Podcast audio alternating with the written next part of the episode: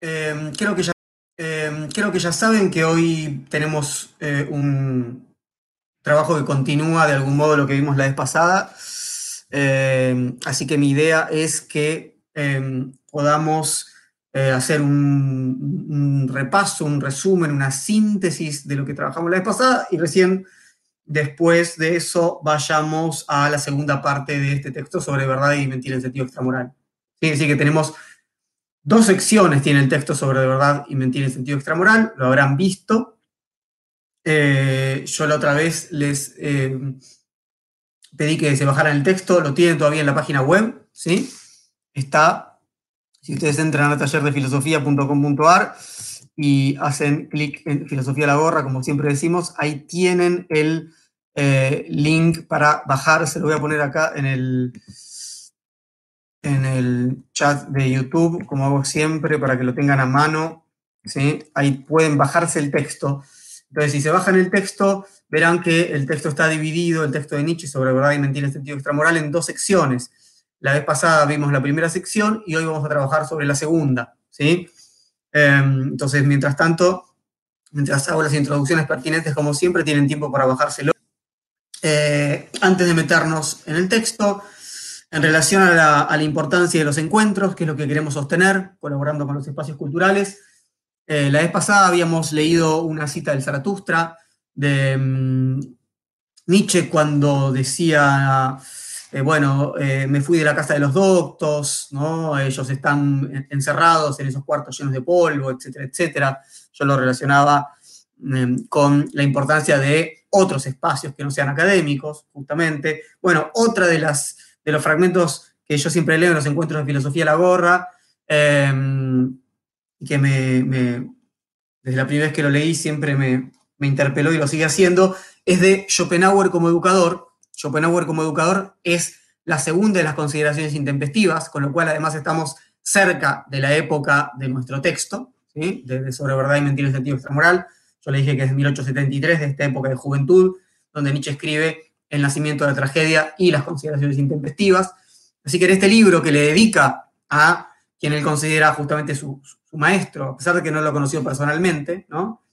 Nietzsche dice esto. Solo conozco un escritor al que puedo situar al lado de Schopenhauer o incluso aún más alto en cuanto a honradez, y es Montaigne. Que un hombre así haya escrito es cosa que ha aumentado realmente el gozo de vivir en este mundo. Por mi parte, al menos, desde que conocí este espíritu máximamente libre y fuerte como ningún otro, no puedo decir de él sino lo que él mismo dice de Plutarco. Entonces, esta es la cita que Montaigne dice de Plutarco. Apenas he lanzado una mirada en él y ya me han crecido una pierna o un ala. Esto es lo que Montaigne dice de Plutarco y lo que Nietzsche dice de Schopenhauer, en el sentido de lo que yo entiendo, lo que yo llamo una especie de cadena de admiración, ¿sí? Entre eh, pensadores, en este caso, ¿sí? Que lo que hacen justamente es generar en el, receptor de esa lectura, ¿no? En quien empieza a, digerir esto que él acá llama, ¿no? Honradez, ¿no? Honradez, que yo lo querría llamar también, digamos, vitalidad, ¿no? Una, forma de vida que está ahí em, jugándose de algún modo, ¿no? ofreciéndose de algún modo, con esa, esa, idea de sobreabundancia ¿no? del comienzo de Zaratustra, ¿no? que, que baja hacia los otros porque necesita manos que se tiendan. Bueno, en relación a esa sobreabundancia que todo gran pensador implica, hay una, hay una posibilidad de la recepción que es, es transformadora, como dice ahí la cita, uno echa una mirada ahí en esa sobreabundancia y ya le crece algo, le crece una ala, le crece una pierna, le crece algo que transforma nuestra, vitalidad, nuestra corporalidad, nuestra perspectiva. Em, yo creo que eso es eh, lo que implica entonces un encuentro, ¿no? Esto es lo que está diciendo acá Nietzsche, ¿no? Que implica encontrarse con un maestro y, que tenemos que hacer todo lo posible para que los encuentros sigan sucediendo, de diversas maneras, con los recursos eh, que, contemos.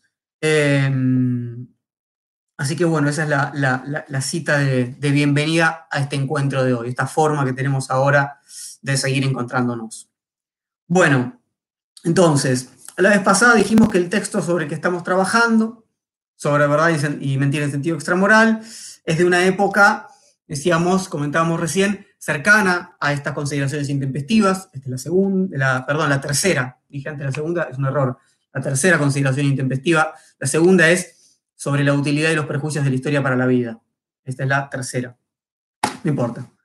Em, les comenté también que, que, en la edición que compartí con ustedes de Tecnos hay una, después de, la traducción del texto de Nietzsche, hay un fragmento, en realidad un capítulo del libro de Weichinger, La filosofía del como sí, filosofía des als ob, que les dije la vez pasada, está mencionado en el cuento de Borges, Lonubar Orbis Tertius.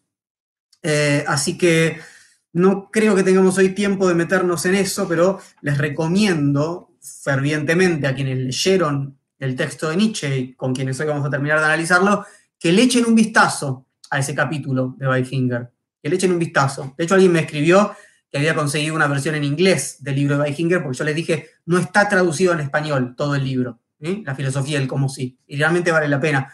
Pero bueno, por ahí sí pueden leer en inglés y no en alemán, eh, pueden leer el libro de Weichinger, pero en todo caso acá tienen una, un capítulo, el capítulo dedicado a Nietzsche, eh, y que enlaza con Kant. Hoy vamos a hablar un poco de, ciertas eh, influencias kantianas que se huelen, la otra vez ya lo mencionamos un poco, así que bueno, les recomiendo mucho que vayan un poco más allá de lo que vamos a hacer nosotros ahora. Bueno, entonces, hagamos un repaso, ya estamos, ahora sí se fue sumando la gente, de a poco, hagamos un repaso de los momentos principales de la primera parte que analizamos en el encuentro anterior. ¿sí? Yo lo, hice una especie de punteo con, títulos, no es una sistematización, ¿no? es simplemente un punteo para, para, entrar en calor, para ir recordando. Primero, la herida narcisista. ¿no? Decía Nietzsche, somos unos animales orgullosos de un invento nuestro, lo llamamos conocimiento y nos hace creer que somos el centro del mundo. Pero la verdad es que somos insignificantes, Un breve instante en el tiempo, en un oscuro rincón del espacio.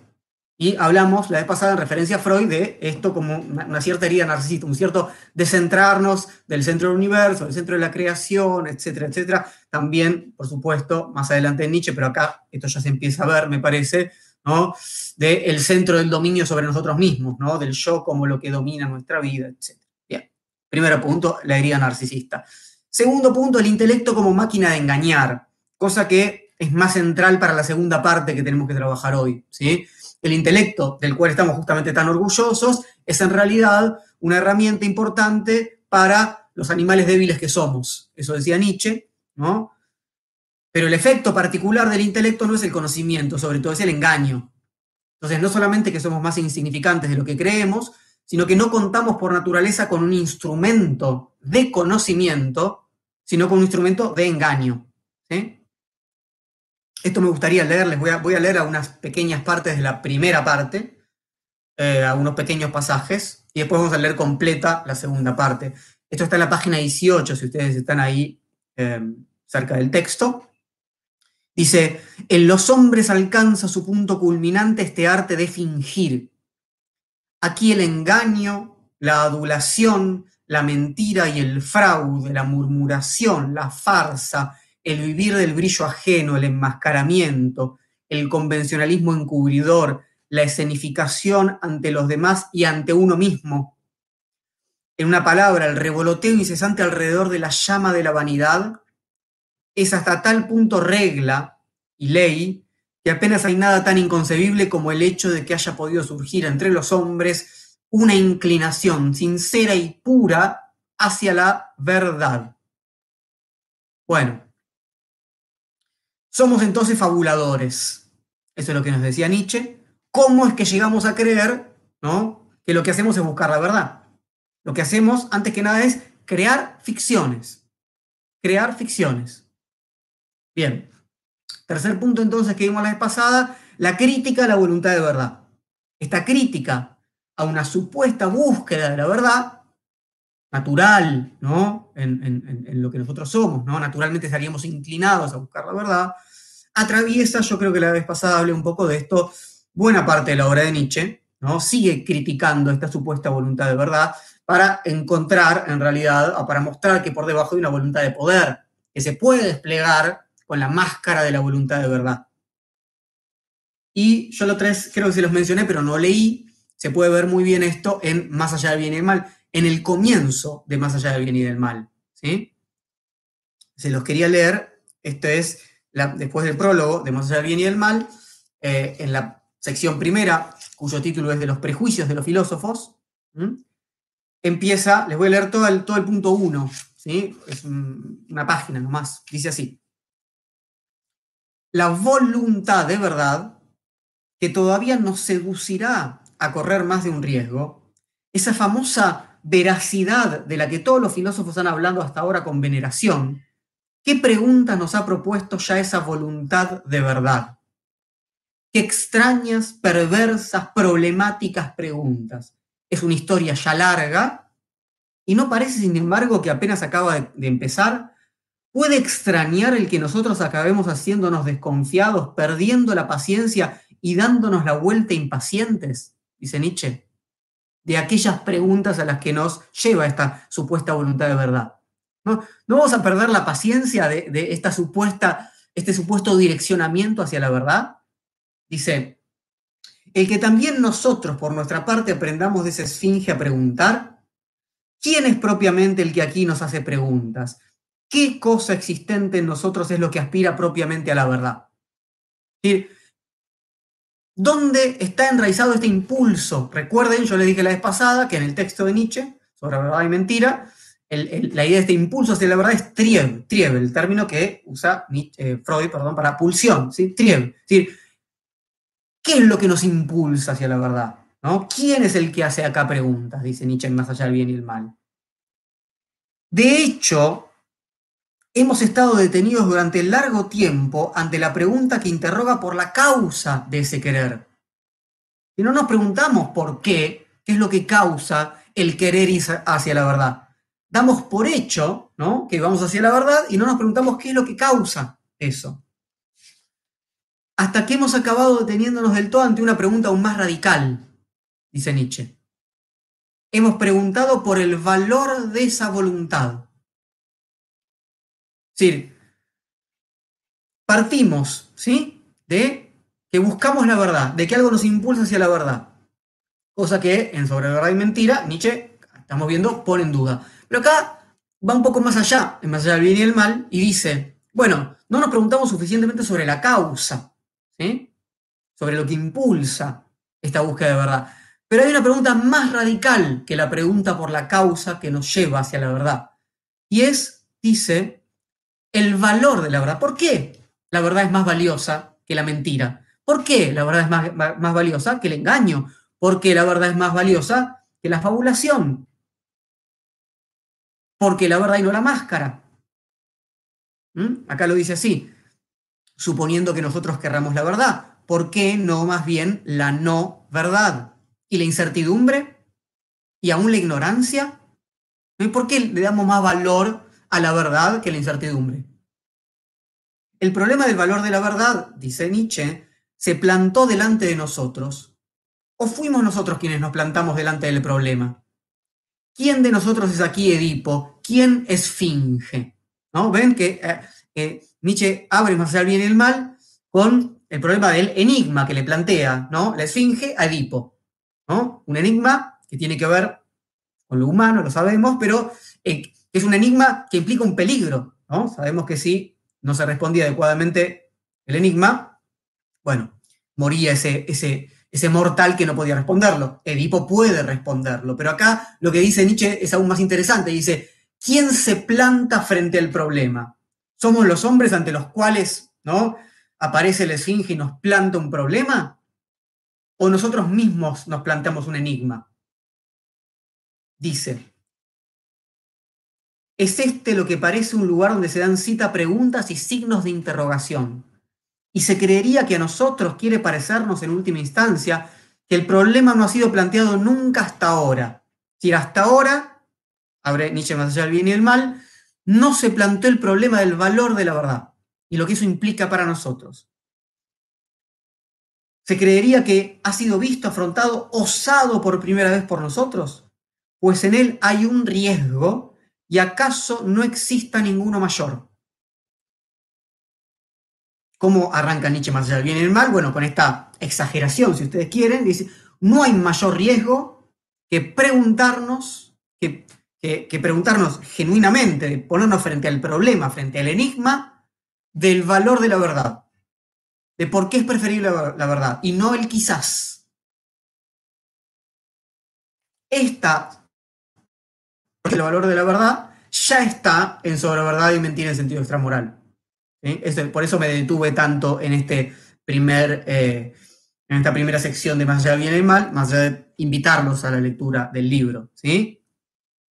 hay algo, y, a mí además me fascina esta idea de eh, que Nietzsche juega con la idea de, que si somos Edipo o la Esfinge, ¿no? Hay algo en nosotros que nos pone en riesgo, ¿no?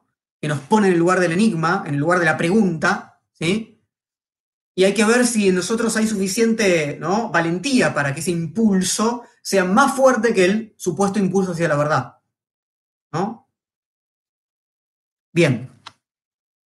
Entonces, sigo con el repaso de la vez pasada.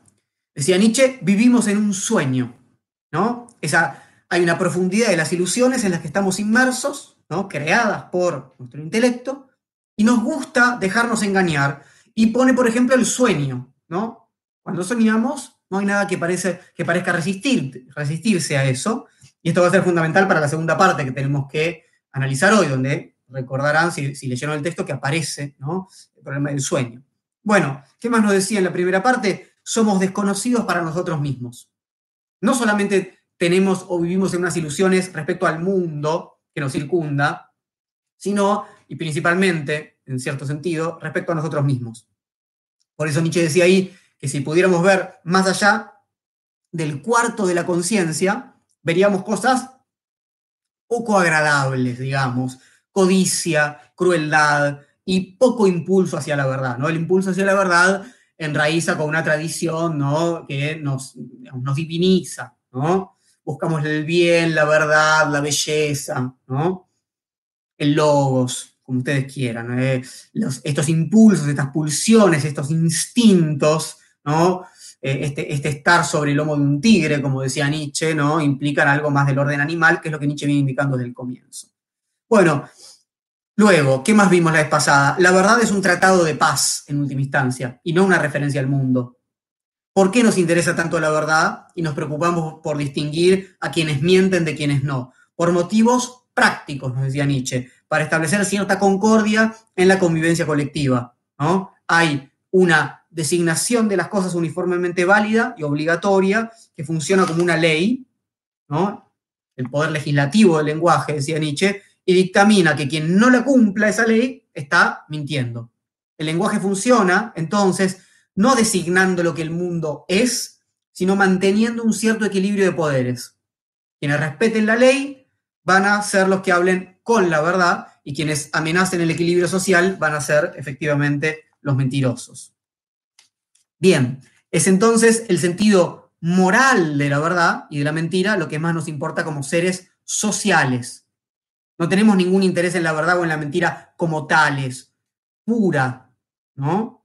Nos preocupan sus consecuencias y nos preocupan las consecuencias de la verdad y la mentira cuando las juzgamos malas el problema, decía Nietzsche, no es que nos engañen, sino que nos dañen con ese engaño. Y esto lo sabemos muy bien porque aceptamos mentiras que suponemos que no nos dañan, aceptamos y construimos esas mentiras todo el tiempo, y no aceptamos verdades que nos harían sentir mal, por lo general. ¿De qué más hablamos la vez pasada? De la fuerza del olvido. Hablamos sobre la importancia y la fuerza del olvido, que esa está, les decía, la segunda intempestiva, que permite habituarnos a esas ficciones sin saber que son tales. Pues aquí tiene importancia tanto el olvido como lo que Nietzsche va a denominar en términos de hábito. Nos habituamos ¿no? a estos falseamientos hasta que olvidamos que son falseamientos. El siguiente punto que, tenemos que repasar es el del, entonces, divorcio entre el lenguaje y la realidad. El lenguaje no nombra al mundo, no nombra a la cosa en sí, ¿no? no nombra la realidad. El lenguaje es un antropomorfismo que realiza una serie de saltos. El primero va de una impresión sensible, como cuando ¿no? toco algo y digo esto es liso, por ejemplo, o esto es frío, etc. Desde la impresión, desde la sensación que tengo, hasta la imagen mental y de la imagen al sonido liso, por ejemplo, hay saltos y cada salto implica una metáfora y no hay traducción posible, por eso se metaforiza, se crea, se va más allá. Después vimos cómo Nietzsche empezaba a desarticular los conceptos, porque si este salto metafórico sucedía con las palabras más simples, la cosa empeora cuando pasamos al mundo de los conceptos, que es el que utilizan los filósofos y los científicos. La conceptualización, que implica generalizar, abstraer, sin la cual no hay conocimiento. Recuerdan que la vez pasada hablamos un poco de Funes el memorioso. Lo que hace es realizar nuevas invenciones y nos aleja aún más de la posible realidad. Acá Nietzsche ya está operando una inversión del platonismo, ¿no? Porque la conceptualización es una operación de tipo platónica, ¿no? Lleva a la idea de que hay una cualidad oculta, nos dice Nietzsche. Por ejemplo, la honestidad, en lugar de acciones que denomina, de alguien y de otro y de otro que denominamos honesta, habría ¿no? una sustancialización ¿no? de ese término que denominamos honestidad y justamente ese concepto entonces se independiza ¿no? de ese proceso de abstracción que realizamos. Perdóname, Tamara, después, ahora no voy a, no, no, no, no lo, no voy a leer las, los, los comentarios o las preguntas de YouTube lo leo al final, así no me mezclo, porque si todos empiezan a, escribir ahí, eh, no podemos conversar. Te digo para que no creas que te ignoro, simplemente te ignoro así, como intentando no verlo, pero eh, al final conversamos. Eh, entonces, ¿por qué inversión del platonismo? Porque el platonismo, digo, abstrae ¿no? todos esos casos particulares que implican impresiones sensibles, únicas, y nos dice que en última instancia lo que vale es esa realidad del concepto, que finalmente es lo único verdadero, que es lo real. Y lo que Nietzsche opera es una inversión del platonismo. Nos está diciendo que a medida que pasamos de la impresión sensible a la imagen, de la imagen a la palabra, de la palabra a los conceptos, y vamos abstrayendo y generalizando, nos alejamos de la realidad. ¿Mm? Bien, uno de los momentos más famosos del texto. Página 25, si están ahí con el, con el texto a mano. ¿Qué es entonces la verdad? Una hueste en movimiento de metáforas, metonimias, antropomorfismos. En resumidas cuentas, una suma de relaciones humanas que han sido realzadas, extrapoladas y adornadas poética y retóricamente, y que después de un prolongado uso un pueblo considera firmes, canónicas y vinculantes. Las verdades son ilusiones de las que se ha olvidado que lo son, metáforas que se han vuelto gastadas y sin fuerza sensible, monedas que han perdido su troquelado y no son ahora ya consideradas como monedas, sino como metal. Naturalizamos esas invenciones nuestras. Siguiente punto que tenemos que repasar, crear o repetir. ¿no? Esta es la propuesta nietzscheana. En lugar de dividir, decíamos, entre veraces y mentirosos, lo que queda es mentir borreguilmente, veraces, o mentir creadoramente. Mentirosos, pero ambos son mentirosos, no queda otra. Entonces, vamos a repetir la ficción que nos enseñaron o vamos a crear una nueva obra. De eso se trata la vida para Nietzsche. El siguiente punto a repasar es el de eh, los arquitectos de la fragilidad. Decíamos que, olvidando el origen arbitrario y metafórico de las palabras, el hombre organiza, jerarquiza, matematiza todas esas impresiones singulares de venidas palabras, las transforma en conceptos, las ordena entre sí y construye edificios conceptuales. Esto está en la página 27 y quisiera también leerlo. Dice, cabe admirar en este caso al hombre como poderoso genio constructor que acierta a levantar sobre cimientos inestables y, por así decirlo, sobre agua en movimiento, una catedral de conceptos infinitamente compleja. Ciertamente, para encontrar apoyo en tales cimientos, debe tratarse de un edificio hecho como de telarañas, suficientemente liviano para ser transportado por las olas suficientemente firme para no desintegrarse ante cualquier soplo de viento. Como genio de la arquitectura, el hombre se eleva muy por encima de la abeja. Esta construye con la cera que recoge la naturaleza, aquel con la materia bastante más delicada de los conceptos que desde el principio tiene que fabricar por sí mismo.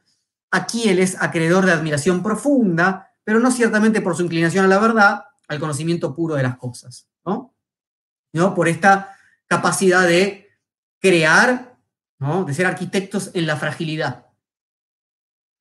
Siguiente punto para repasar, de, de la primera sección del texto, el problema del reflejo, de encontrar el reflejo de lo que inventamos, ¿no? Nuestra mirada del mundo, decía Nietzsche, responde a lo que hemos proyectado en el mundo. Nos vemos en un espejo. No es que espejamos, esa sería la idea de la, del lenguaje como la teoría de la correspondencia, de, de, la definición de verdad más clásica, ¿no? El lenguaje tendría que ser un espejo de lo que sucede en el mundo. Y Nietzsche dice, no, hay un juego de espejos pero el juego de espejos está dado porque nuestra mirada ve, como en un juego de espejos, aquello que ya puso ahí. O sea que nos estamos viendo a nosotros, no al mundo. Lo que nosotros pusimos en el mundo es lo que vemos. Por eso esto es muy kantiano. Y yo ahí les había leído un, fragmento póstumo, que está acá en la, en la edición de, Rara Avis, que les eh, recomendé la vez pasada, eh, que decía así, que era muy claro al respecto hemos proyectado nuestras condiciones de conservación como predicados del ser en general, tal que para prosperar tenemos que ser estables en nuestra creencia. Esto lo hemos transformado en que el mundo verdadero no es cambiante y en devenir, sino un mundo que es. ¿Eh? Proyectamos estas categorías y para seguir viviendo de X manera, tenemos que decir que eso es estable. Entonces, le asignamos al mundo algo que es para nosotros un modo de organizarlo. ¿sí? Entonces, esto venía de la mano de la imposibilidad de un acceso neutral al mundo, ¿no? No hay mirada de Dios, ¿no? No hay mirada neutral. Accedemos a partir de estas fabulaciones que han hecho hábito y carne en nosotros, ¿sí? Bueno, el siguiente punto, ya casi llegando al final de la primera parte, y pues para meternos en la segunda, tiene que ver con las fuerzas de interpretación y la, y la conducta estética que están implicadas. Esto leámoslo, es el último fragmento que leemos de la primera parte, en la página 29, ¿sí? Dice, pero por lo demás la percepción correcta, es decir, la expresión adecuada de un objeto en el sujeto, me parece un absurdo lleno de contradicciones, puesto que entre dos esferas absolutamente distintas, como lo son el sujeto y el objeto, no hay ninguna causalidad, ninguna exactitud, ninguna expresión, sino a lo sumo una conducta estética una conducta estética, quiero decir, un extrapolar alusivo, un traducir balbuciente a un lenguaje completamente extraño. Son estos saltos de los que hablábamos, ¿recuerdan? ¿No? De la impresión sensible a la imagen mental, de la imagen mental a la palabra, ¿no? Un traducir balbuciente, para lo que en todo caso se necesita una esfera intermedia y una fuerza mediadora, libres ambas para poetizar e inventar. ¿Sí? Lo que hay ahí son fuerzas de interpretación. En lugar de sujeto-objeto, ¿no? Y una recepción adecuada, lo que hay ahí son fuerzas de interpretación. Y las fuerzas interpretativas, que después más adelante la voluntad de poder, ¿no? Son los instintos articulados por este principio general de comprensión, de cierta comprensión de su funcionamiento, que es la voluntad de poder, implica una conducta estética en el sentido de que esa, recuerden que estética viene del griego aistesis, aistesis es receptividad sensible, implica una sensibilidad.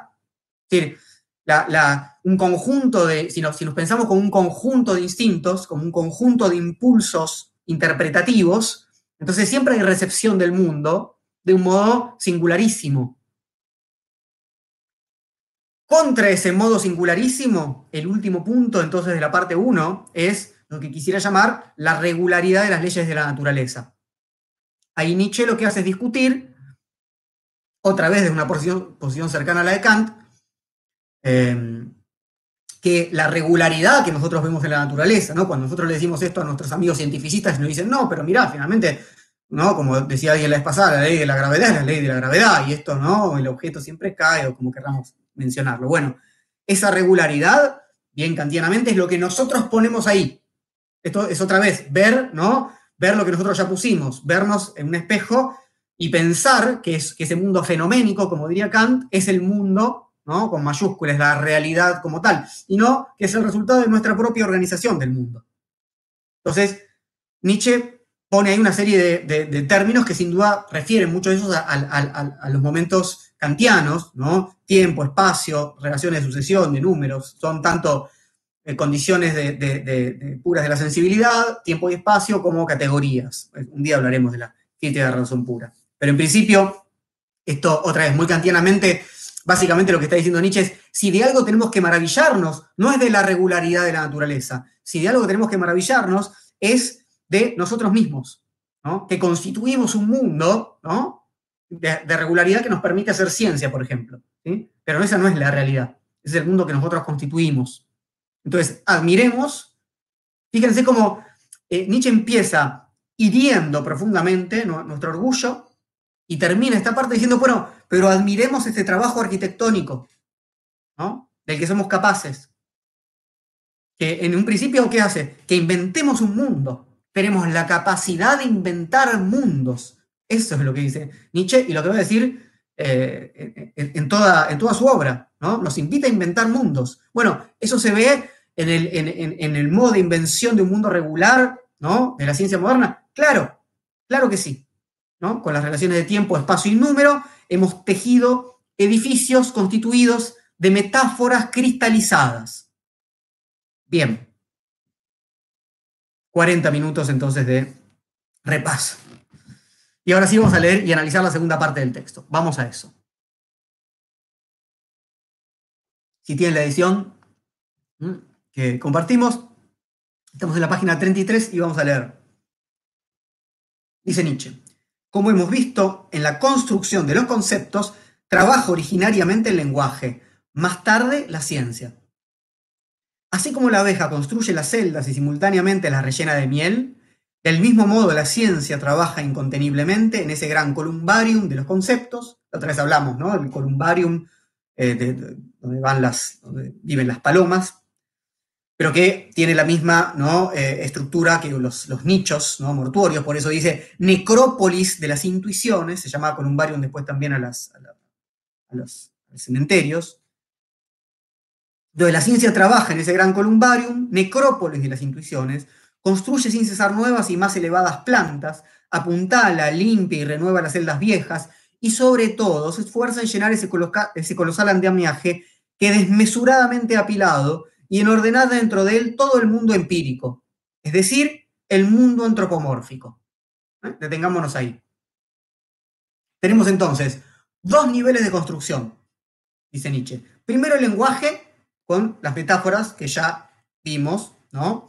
Que implica pasar ¿no? de esas impresiones sensibles, ¿no? de esas intuiciones, a las palabras.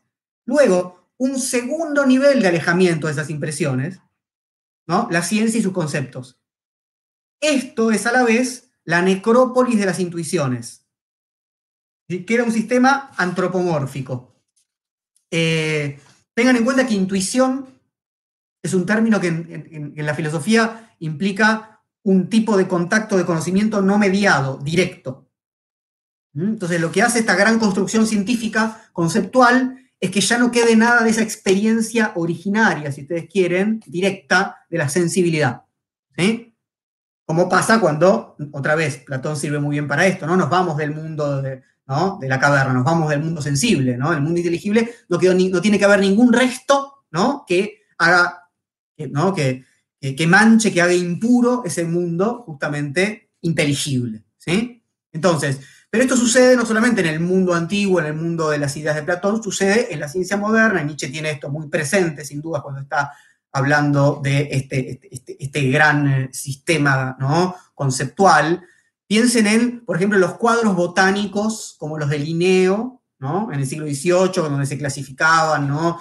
Eh, las, diferentes tipos de plantas, uno tiene ahí todas las hojitas, tiene todo, ¿no? Los, tiene los árboles justamente, ¿no? De cómo las familias se relacionan entre sí, etcétera.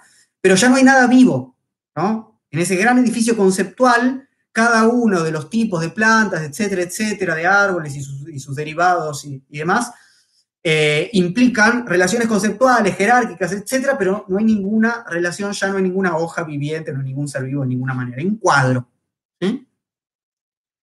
Bien, dice Nietzsche entonces, volvamos un poquito al texto. Si ya el hombre de acción ata su vida a la razón y a los conceptos para no verse arrastrado y no perderse a sí mismo, el investigador construye su choza junto a la torre de la ciencia para que pueda servirle de ayuda y encontrar el mismo protección bajo ese baluarte ya existente. De hecho, necesita protección, puesto que existen fuerzas terribles que constantemente le amenazan y que oponen a la verdad científica verdades de un tipo completamente diferente con las más diversas etiquetas. Bien, acá aparece una tipología que hasta ahora no habíamos visto, el hombre de acción y el investigador, digamos, el hombre de ciencia como, o, el, filósofo, no importa. De por sí, el hombre de acción también necesita conceptos, dice acá Nietzsche, por más que esté volcado a la vida, por más que actúe. ¿sí? Tenemos el teorético, ¿no? el hombre contemplativo y el hombre de acción. Bien, pero el hombre de acción también ordena de alguna manera, regulariza de alguna manera su vida, pero mucho más el hombre de ciencia. ¿Qué es este gran edificio artificial del conocimiento en todo? ¿no? Que, cerca del cual se va a buscar protección. Eso, un lugar de protección. No es un lugar de mirilla, no es una mirilla, ¿no? Para eh, pispear cómo es la realidad, ¿no? No es una mirilla a la, a la verdad del mundo, ¿no? El mundo, el, ¿no? el orden conceptual, ¿no? Del conocimiento. Es un lugar de protección. Es la misma hipótesis presente desde el comienzo, cuando Nietzsche decía, ¿no? en la primera parte, no tenemos garras, no tenemos dientes afilados, tenemos el intelecto. ¿Qué nos proporciona el intelecto? Regularidad y orden, una fábula estable. ¿Y de qué nos protege? De fuerzas terribles, dice acá, de verdades de otro tipo, que entonces, si son de otro tipo, a estas científicas no entran en las categorías de espacio-tiempo, ¿no? en el número, no son matematizables. Hay algo del orden de lo no calculable, de lo cual quedamos protegidos, hay algo del orden de lo caótico, de la incertidumbre, de la angustia, bajo la cual nos protegemos, ¿no? o de la cual, mejor dicho, nos protegemos, cerca del edificio de la regularidad, de los conceptos, del lenguaje ordenado, etc. Bien, avancemos un poquito entonces.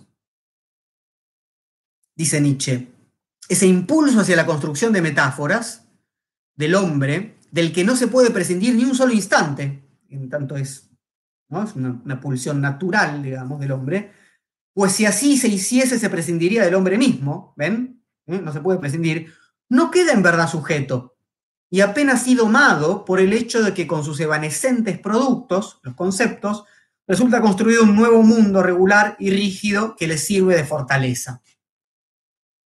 Entonces acá Nietzsche dice, bueno, no alcanza, ¿no? Este, estos edificios de telarañas, sólidos y frágiles a la vez, no alcanzan, ¿no? Para eh, matar, para, secar, para enfriar, para dar por tierra con este impulso fundamental creador. Es esencial a nosotros, no muere por más ciencia que hagamos. Esta es la buena noticia. ¿no? Por más que olvidemos que se trata de nuestra propia creación. ¿no? Mientras hay vida, hay impulso. Otra vez, Triev, pulsión, e impulso creador, artístico, metafórico.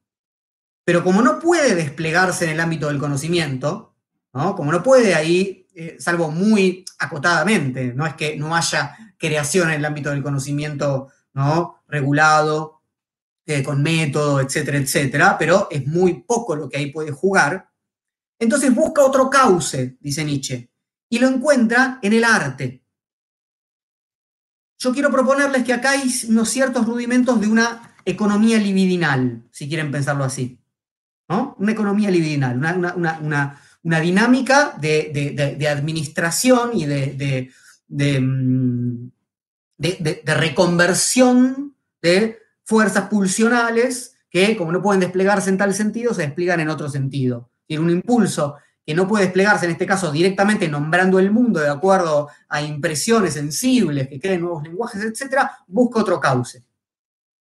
Nietzsche va a desplegar una versión más compleja de esta economía libidinal en una sección muy importante de Aurora. Ustedes saben que Aurora es el, libro siguiente a Humano demasiado humano, es decir, es, el comienzo de a poco de la nueva etapa de Nietzsche, ¿no? post-metafísica, después de, la ruptura con esta etapa de juventud. Y yo les quiero recomendar mucho para quien les interese este, este, este problema de la economía libidinal, eh, que vayan a la sección 109 de Aurora, la sección 109 de Aurora, porque ahí, que tiene como título Dominio sobre uno mismo, moderación y su motivación última, porque ahí Nietzsche trabaja el problema fundamental que implica combatir la violencia a un instinto.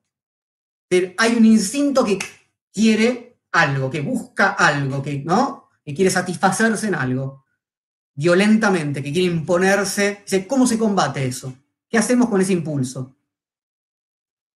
Y Nietzsche dice acá que hay seis modos de combatir ese impulso violento. Lo primero que se puede hacer es debilitarlo, ¿no? Evitando satisfacerlo tan a menudo. Es como si, bueno, yo quiero, me quiero tomar un whisky, bueno, me quiero tomar de pronto, ¿no? Me vuelvo adicto, quiero 20 whiskies, supónganse. Bien. Entonces, ¿cómo hago? Lo debilito, ¿no? Voy dándole menos, menos, menos, menos, lo voy debilitando. Esa es una forma. La segunda es regularlo mediante una dietética. Es decir, organizar un régimen, digo, bueno, me tomo uno a la mañana, me despierto bien, un, buen whisky, y a la noche me tomo otro. Y regulo. ¿eh? Entonces lo ordeno al instinto de algún modo. La tercera estrategia que nos dice acá Nietzsche en Aurora para dominar, en algún sentido, ese, instinto, es abandonarse a la satisfacción sin límites hasta hastiarnos. ¿no? Es una posibilidad, ¿sabes qué? ¿Querés whisky? Tomate 40, te vas a sentir tan mal que no vas a querer ver uno más durante un buen tiempo. Nietzsche dice, es una posibilidad, pero tiene sus riesgos, evidentemente, ¿no? La cuarta, dice Nietzsche, fíjense, es una estratagema intelectual, que es asociar la satisfacción del instinto a un pensamiento desagradable. ¿Qué tenemos acá? Conductismo.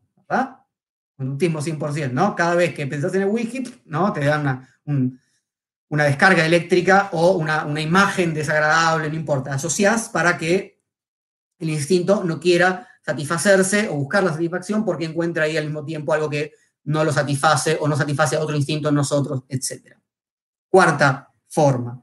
Quinta, cito, se acomete una dislocación de las fuerzas acumuladas imponiéndose algún tipo de trabajo fatigoso y difícil o sometiéndose intencionadamente a nuevos estímulos y placeres para de esta manera canalizar por nuevas vías los pensamientos y el juego de las fuerzas físicas, lo cual adelanta para mi juicio de algún modo el famoso concepto freudiano de sublimación. No estoy diciendo que sea lo mismo, digo que acá hay algunas pistas que llevan a esta idea de que se desvía de esa fuerza hacia otra en la que hay un tipo de trabajo, ¿no? Hay nuevos estímulos y placeres, etc. Y se desvían las fuerzas.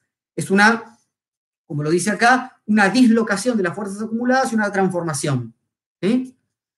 Y la sexta y última posibilidad es debilitar todo el organismo, dice Nietzsche, todo el cuerpo, entonces, si debilito todo, como hace, ¿no? Entro en, un régimen como una Z, ¿no? Entonces debilito también a ese instinto particular que quiere el whisky o lo que sea. Entonces, les leo. Esto es sobre todo para invitarlos ¿no? a, que, vayan al texto. Este, es un momento para mí fundamental de, Aurora. Dice, les digo otra vez, sección 109 de Aurora. Dice entonces, en resumen, apartarse de, de las ocasiones someter el instinto a una regla. ¿Mm? Segundo, saciarlo hasta el hastío. Asociarlo a una idea que nos mortifique, como la deshonra, las consecuencias nefastas o la dignidad ofendida. Desviar las fuerzas, desviar las fuerzas. Y por último, lograr una debilidad y un agotamiento general. Estos son los seis métodos, dice Nietzsche. ¿Mm? Bueno, y lo, y lo, más importante, de hecho, no, no son estos seis métodos, sino que no es nuestro yo quien lucha contra el instinto violento, va a decir Nietzsche, sino que es otro instinto no menos violento rival del primero. Y no es un yo contra los instintos, no es la razón versus instintos, ¿no? Son instintos versus instintos. Bueno, volvamos un poco a nuestro texto. Estamos en la página 34, ¿sí? Entonces, veamos este desvío. Busca un nuevo campo para su actividad, dice Nietzsche acá, y otro cauce, y lo encuentra en el mito, y sobre todo en el arte. Confunde sin cesar las rúbricas y las celdas de los conceptos, introduciendo de esta manera nuevas extrapolaciones, metáforas y metonimias, Continuamente muestra el afán de configurar el mundo existente del hombre despierto, haciéndolo tan abigarradamente irregular, tan inconsecuente, tan inconexo, tan encantador y eternamente nuevo como lo es el mundo de los sueños. En sí, ciertamente, el hombre despierto solamente adquiere conciencia de que está despierto por medio del rígido, irregular tejido de los conceptos y justamente por eso, cuando en alguna ocasión un tejido de conceptos es desgarrado de repente por el arte, llega a creer que sueña. Tenía razón Pascal cuando afirmaba que si todas las noches nos sobreviniese el mismo sueño, nos ocuparíamos tanto de él como de las cosas que vemos cada día. Acá está la cita de Pascal. Si un artesano estuviese seguro de que sueña cada noche durante 12 horas completas, que es rey, creo, dice Pascal, que sería tan dichoso como un rey que soñase todas las noches durante 12 horas, que es artesano. Entonces, interrumpamos un poco acá.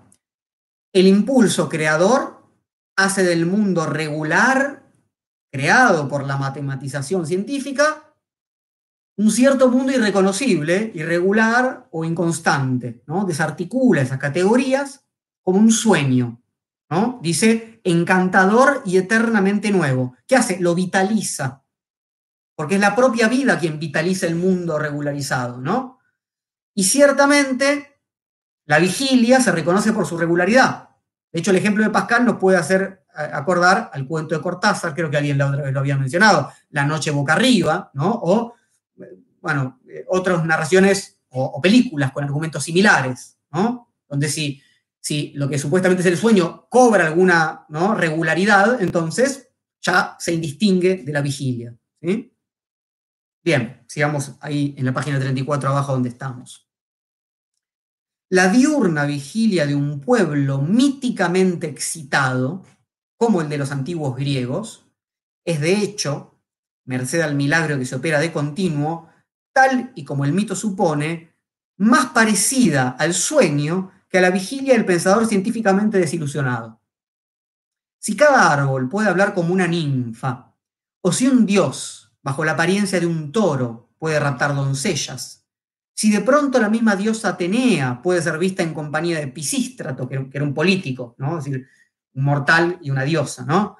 recorriendo las plazas de Atenas en un hermoso tiro, y esto el honrado ateniense lo creía, entonces en cada momento, como en sueños, todo es posible y la naturaleza entera revolotea alrededor del hombre como si solamente se tratase de una máscara de los dioses para quienes no constituiría más que una broma el engañar a los hombres bajo todas las figuras.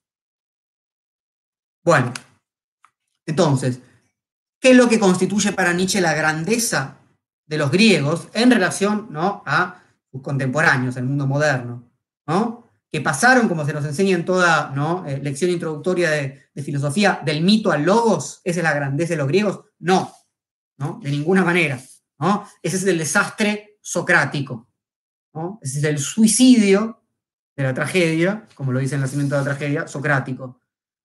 En todo caso, la grandeza era que estaban habituados a vivir en el mundo donde la regularidad que había, porque no es que no había, no es que era un caos, ¿no? A Nietzsche no le interesa el caos como tal. Una cultura es una, una jerarquía, sin duda, ¿no? Pero esa regularidad no impedía una vivificación de la experiencia cotidiana, donde los instintos artísticos Recuerden que en el nacimiento de la tragedia Nietzsche llama a Apolo y Dionisos instintos artísticos. ¿no?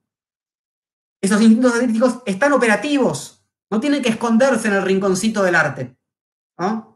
Como sucede a partir de, ¿no? cada vez más fuertemente, a partir de la modernidad, pero sobre todo ya a partir de Sócrates y Platón, ¿no? que en la, en la República Platón ya echa a los poetas, ¿no?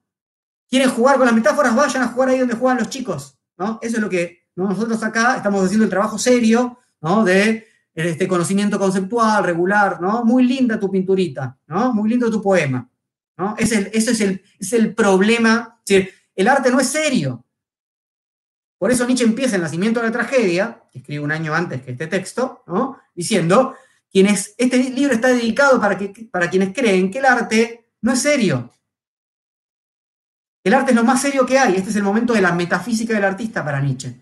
Entonces, Nietzsche entiende, vislumbra, proyecta, interpreta como quieran, ¿no? Que el mundo antiguo griego es un mundo donde los instintos artísticos están operativos en todos los aspectos de la vida, ¿no? No en un rinconcito artístico, ¿no? No el fin de semana, no en un tallercito, no es un hobby, ¿eh? Es la configuración misma de la existencia. Entonces hay una fisis, ¿no? Una naturaleza, fisis es naturaleza en griego, en la que, cito, todo es posible y la naturaleza entera revolotea alrededor del hombre como si solamente se tratase de una mascarada de los dioses.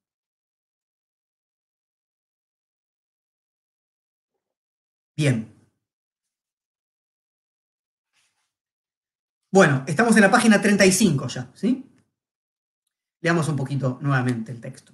Pero el hombre, el hombre mismo, tiene una invencible inclinación a dejarse engañar y está como hechizado por la felicidad cuando el rapsoda le narra cuentos épicos como si fuesen verdades, o cuando en una obra de teatro el cómico, haciendo el papel de rey, actúa más regiamente que un rey en la realidad. El intelecto, ese maestro del fingir, se encuentra libre y relevado de su esclavitud habitual tanto tiempo como puede engañar sin causar daño, y en esos momentos celebra sus Saturnales. Jamás es tan exuberante, tan rico, tan soberbio, tan ágil y tan audaz. Poseído de placer creador, arroja las metáforas sin orden alguno y remueve los mojones de las abstracciones, de tal manera que, por ejemplo, designa el río como el camino en movimiento que lleva al hombre allí donde habitualmente va. Metaforiza. Entonces, ¿qué, ¿Qué dice acá eh, Nietzsche? ¿Queremos ser engañados? Nos encanta. Nos gusta salir de la regularidad de nuestro mundo cotidiano. Nos complacemos en leer novelas, nos complacemos en ver películas. Bueno, esto en la época de Nietzsche, no, sin duda, ¿no? Pero nos complacemos en entrar en un mundo de ficción, nos complacemos en desacomodar las categorías que nos rigen y que creemos firmes. Por fin, ¿no? Y esa es la frase que yo elegí para la invitación a esta charla, ¿no? La que recién pasé. El intelecto, ese maestro del fingir, cosa que Nietzsche dice desde el comienzo, se encuentra libre y relevado de su esclavitud habitual, ¿no? La esclavitud respecto a la regularidad conceptual, tanto tiempo como puede engañar sin causar daño. ¿Cuál es ese rinconcito del artista del que hablamos antes, burlándonos un poco? Bueno, mientras, mientras lo que hagan no cause daño, ningún problema. Es decir, ¿y qué es causar daño? Interrumpir ¿no? lo que para nosotros es lo serio. Los negocios, la familia, la riqueza, ¿no? Mientras tu arte no moleste, eso está muy claro en las intempestivas, está explícito. Entonces no hay ningún problema, podés jugar todo lo que quieras. Nietzsche, lo que no puedes aceptar, ¿no? Esta jerarquía, ¿no? Que el arte quede como este lugar secundario, ¿no? en lugar de ocupar, ¿no? como él entiende que pasaba en el mundo griego antiguo, la totalidad de la configuración cultural de un pueblo. Eh, y entonces que sea mandado ese rinconcito donde puede jugar mientras no haga daño, ¿sí? mientras las cosas no se transformen. ¿sí? El problema acá es que Nietzsche, digamos, de alguna manera mm, recupera, ¿no? Claramente ese, gusto por dejarnos engañar, ese gusto por entrar en la ficción, ese gusto por desacomodar las categorías, pero el problema es que ya esas categorías nuevas que pueden ser creadas, ¿no? Por este instinto artístico, no pueden competir, no pueden entrar, no pueden transfigurar, no pueden, ¿no?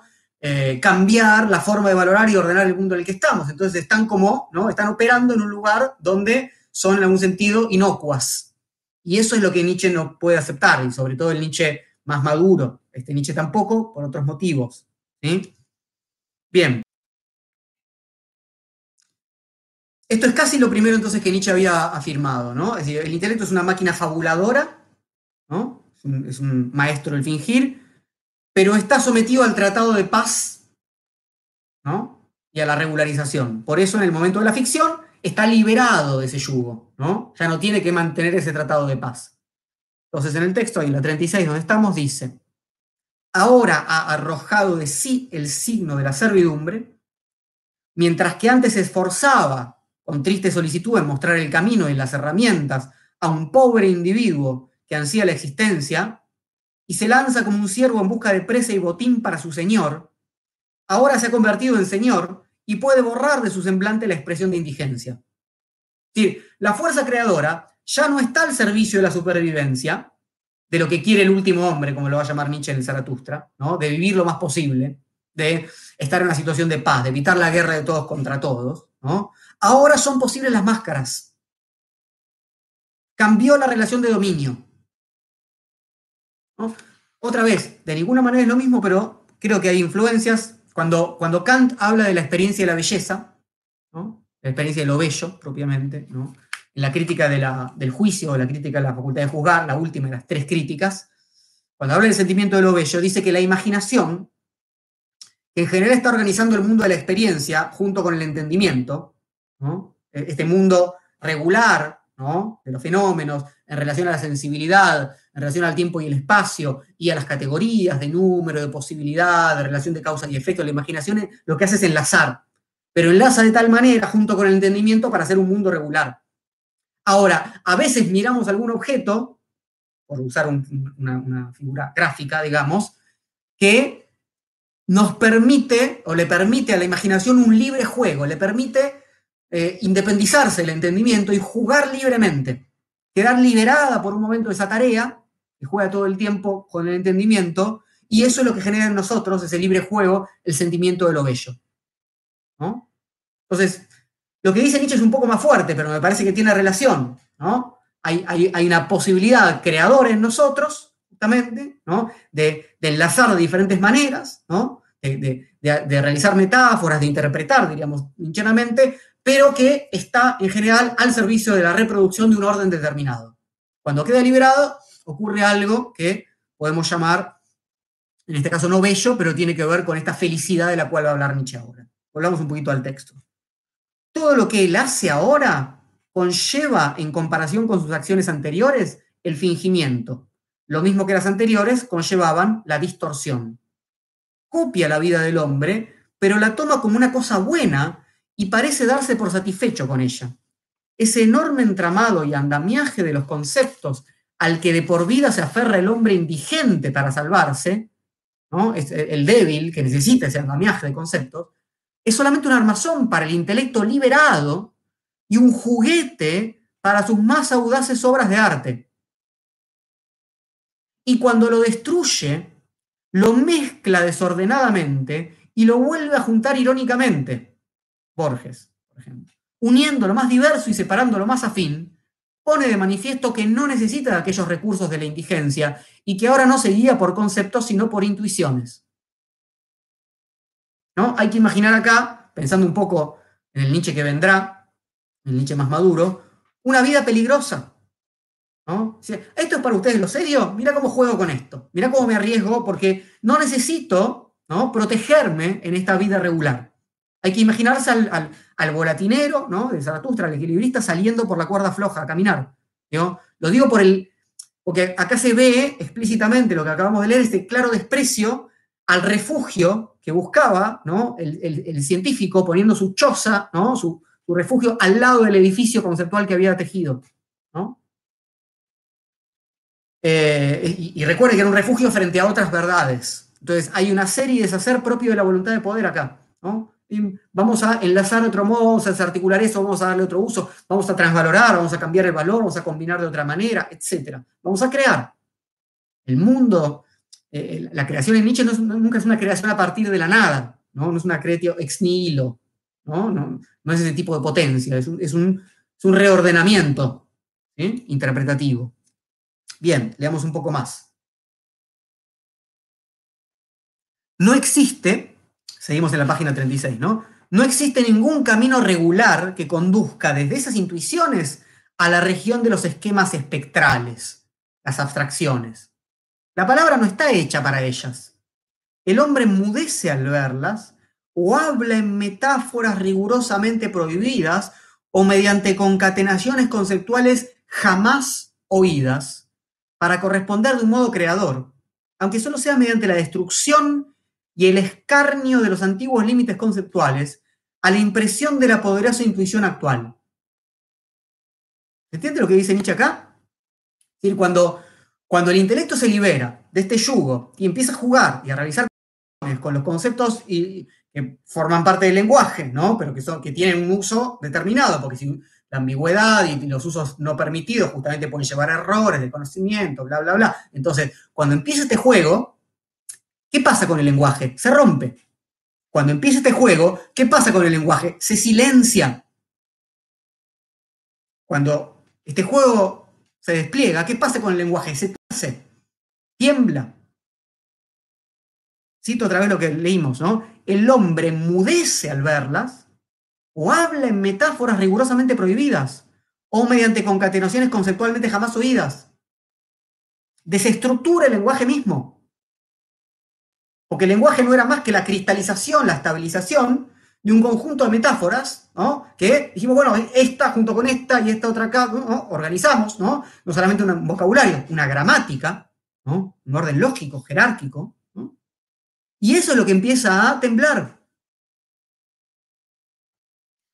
Eso nos lleva sin dudas a uno de mis pasajes favoritos del Zaratustra, que les tengo que leer, que está al comienzo, es la parte en la que abre el discurso titulado De las alegrías y las pasiones, en así habló Zaratustra, las alegrías y las pasiones. Em, les leo.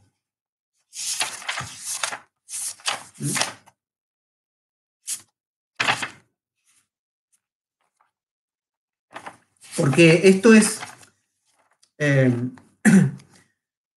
eh, la, relación con la posibilidad de, mm, crear un nuevo lenguaje implicado en la, la, forma en la que eso empieza a emerger, que es un silencio en el lenguaje, primero, un hacer balbucear y temblar el lenguaje, primero, como única posibilidad de un lenguaje singular.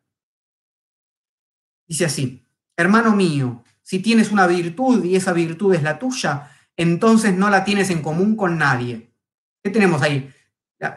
Lo voy a torcer un poco para interpretarlo desde nuestro texto, ¿no? Digamos, la singularidad de esta impresión sensible, ¿no? De esta intuición, ¿no?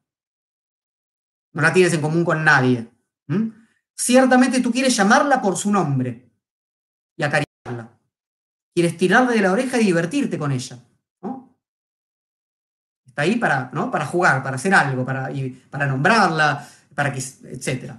Y he aquí que tiene su nombre en común con el pueblo y que con tu virtud te has convertido en pueblo y en rebaño. Es decir, si ese nombre con el cual vas a nombrar esa singularidad es un nombre que está en común con el pueblo y el rebaño, es un nombre general, es un nombre de este acuerdo de paz, perdiste. ¿Por qué vas a llamar ¿no? a esta sensación liso como todo el mundo. ¿Y por qué lo vas a eh, enlazar en una oración gramaticalmente correcta como esta, este escritorio tiene una superficie lisa? ¿No? Bueno, podés hacerlo, pero no vas a ser un poeta, no vas a ser un artista y lo que quiere Nietzsche, que es un poco ¿no? más allá, no vas a crear otro mundo, ¿no? No va a haber ahí otra cultura. Entonces dice, harías mejor en decir inexpresable y sin nombres aquello que constituye el tormento y la dulzura de mi alma, y que es incluso el hambre de mis entrañas. Inexpresable y sin nombre. Sea tu virtud demasiado alta para la familiaridad de los nombres. ¿eh? Ojalá que ¿no? que no caiga, que no se rebaje a ser nombrada. Y luego dice, y si tienes que hablar de ella, no te avergüences de balbucear al hacerlo. ¿Ven? Silencio, balbuceo, ruptura del lenguaje, torsión del lenguaje, lenguaje llevado al límite. Esto ya está acá, bueno, ciertamente con desplazamientos importantes, pero ya está acá en lo que acabamos de leer en Sobre verdad y mentira en sentido extramoral. Eh, si no se rompe con la regularidad de los conceptos, no hay lugar para nombrar de otro modo esa intuición sensible. Y si empieza a aflorar esta capacidad creadora, entonces el lenguaje va a ser silenciado, va a romperse, va a temblar. Cito otra vez, el hombre mudece al verlas, silencio, o habla en metáforas rigurosamente prohibidas, o sea, en otras palabras, ¿no? Toda palabra es una metáfora, o mediante concatenaciones conceptuales jamás subidas, ¿no? Es decir, enlaza conceptos de modos ¿no? que respetan las jerarquías anteriores. Bien, último párrafo del texto. Hay periodos en los que el hombre racional y el hombre intuitivo caminan juntos, el uno angustiado ante la intuición, el otro mofándose de la abstracción. Es tan irracional el último como poco artístico el primero. Entonces, el hombre racional, que es poco artístico, evidentemente lo angustia la intuición. ¿no? Necesita, por eso busca ¿no? la regularidad de los conceptos y del lenguaje. O entrar en el mundo simbólico, como ustedes quieran denominarlo. El artista se ríe de la abstracción. ¿Por qué se ríe de la abstracción? Porque se, burla en el sentido de que ahí no hay aventura. En todo caso, es un, conjunto de, de materiales con los cuales hacer otra cosa. Bien, ¿cómo sigue? Ambos ansían dominar la vida, este sabiendo afrontar las necesidades más imperiosas mediante previsión, prudencia y regularidad, aquel sin ver como héroe desbordante de alegría esas necesidades y tomando como real solamente la vida disfrazada de apariencia y belleza. Entonces, son dos modos diferentes de dominio de la vida. No es que uno quiere dominar y el otro no. Son modos diferentes de dominio. No hay otra cosa que modos diferentes de dominio. Está el científico administrativo, digamos, ¿no? Este, ¿no? Quiere afrontar las necesidades ¿no? Eh, eh, con, su previsión, con su prudencia, etc. Y está el artístico. Si quieren decir la cigarra y la hormiga, ¿no? La famosa fábula de la cigarra y la hormiga, bueno, un poco, un poco de eso. Dice Nietzsche, allí donde el hombre intuitivo como en la Grecia antigua, maneja sus armas de manera más potente y victoriosa que su adversario, puede, si las circunstancias son favorables, configurar una cultura, una cultura, no un pequeño rincón del arte, configurar una cultura y establecer el dominio del arte sobre la vida. Y toda la vida es una vida artística. Ese fingir, ese rechazo de la indigencia, ese brillo de las intuiciones metafóricas y en suma esa inmediatez del engaño, acompañan todas las manifestaciones de una vida de esa especie. Insisto sobre eso, todas las manifestaciones. Eso es una cultura para Nietzsche. Nuevamente, entonces, es la riqueza de la antigua Grecia por sobre la vida moderna. Recordemos que esta época de Nietzsche, dijimos, es la de la metafísica del artista, ¿no? La de la influencia de Wagner, de Schopenhauer, de la Grecia trágica. Eso implica un desprecio justamente del lugar que ocupa el arte en el mundo moderno burgués. Dice Nietzsche entonces, ni la casa, ni el paso, ni la indumentaria, ni la tinaja de barro descubren que ha sido la necesidad la que los ha concebido. Parece como si en todos ellos hubiera de expresarse una felicidad sublime y una serenidad olímpica y en cierto modo un juego con la seriedad. Acá tenemos, si quieren, un poco lo apolíneo y lo dionisíaco, ese juego con la seriedad, ese juego con lo terrible la serenidad olímpica apolínea ¿no? y la felicidad, la felicidad sublime de la desindividuación y la música dionisía. ¿no? Pero, más allá de eso, lo importante es que ahí donde nosotros vemos herramientas útiles, objetos que uno diría fueron creados para protegerse, para sobrevivir, Nietzsche nos dice, no es la necesidad lo que los concibió, son objetos artísticos. Y no podemos pensar que esto no es un objeto que, esté más allá, no que sea por acá los objetos que, que, compramos hoy en día en el supermercado o en el bazar, ¿no? Para, para, nuestras necesidades, y por allá el mundo del arte. No, no, no. Estos objetos son sí o sí artísticos. No está dominando la mirada matematizada. Sigue Nietzsche. Mientras que el hombre, guiado por conceptos y abstracciones, solamente conjura la desgracia mediante ellas, sin extraer de las abstracciones mismas algún tipo de felicidad.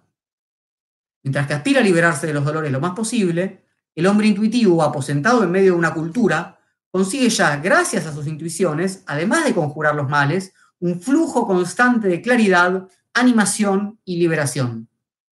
Acá hay una diferencia. Acá hay una diferencia fundamental. esto, esto inclina los platillos de la balanza, ¿verdad? entre los dos tipos de hombres. El artístico experimenta, nos dice acá, una felicidad sublime en, su creación. Y a la vez está en un mundo, como decíamos, que no es un caos absoluto, ¿no? Implica una regularidad, ¿sí? Pero no abstracta y donde los instintos artísticos pueden todavía jugar. Mientras que las creaciones del hombre racional le permiten sin duda proteger su vida, alargarla, pero no le acercan la felicidad de ninguna manera. Ahora, ¿Es el hombre intuitivo más feliz? Simplemente no, también sufre más. ¿Eh? Justamente porque en buena parte está menos sostenido por esa red de regularidades que mantiene una cierta seguridad. ¿No? Está más cercano a Apolo en algún sentido que a Dionisos. Al revés, quise decir lo contrario, estás más cerca de Dionisos que Apolo. Aunque ambos son artísticos, esos instintos. Bueno, última página. 38. Es cierto que sufre con más vehemencia cuando sufre, incluso sufre más a menudo porque no sabe aprender de la experiencia y tropieza una y otra vez en la misma piedra en la que ya ha tropezado anteriormente. ¿no? no está en esa vida regular. Es tan irracional en el sufrimiento como en la felicidad. Se desgañita y no encuentra consuelo. Cuán distintamente se comporta el hombre estoico ante las mismas desgracias. Instruido por la experiencia, y autocontrolado a través de los conceptos. ¿No? Sabemos que el hombre estoico buscaba esa taraxia, esa serenidad, que en buena parte implica un conocimiento conceptual de la naturaleza. Es porque el hombre estoico entiende que lo que le pasa forma parte de un orden y conoce ese orden, que entonces no, se le aparece como una desgracia que lo apunta directamente a él, ¿no? Es, es en buena parte un producto conceptual la serenidad del estoico, no solamente el resultado de ejercicios espirituales, o, lo digo de otra manera, esos ejercicios espirituales no pueden comprenderse sin una red conceptual, ¿no? en los cuales se realizan. Última, últimas líneas. Él, que solo busca habitualmente sinceridad, verdad, como el del hombre intuitivo, sino una especie de máscara de facciones dignas y proporcionadas. Esto es como, esta es la lectura que Nietzsche criticaba en esta época de los filólogos, de, muchos de los filólogos, o algunos de los filólogos contemporáneos a él, que ven en Grecia el mundo de la armonía, el mundo de lo, proporcionado, un mundo solamente apolíneo, y no ven lo dionisíaco. Esto, facciones dignas y proporcionadas, la serenidad griega, proyectan una idea de serenidad griega ahí. ¿sí? Entonces dice, no grita y ni siquiera altera su voz, cuando todo un nublado descarga sobre él, se envuelve en su manto y se marcha caminando lentamente bajo la tormenta.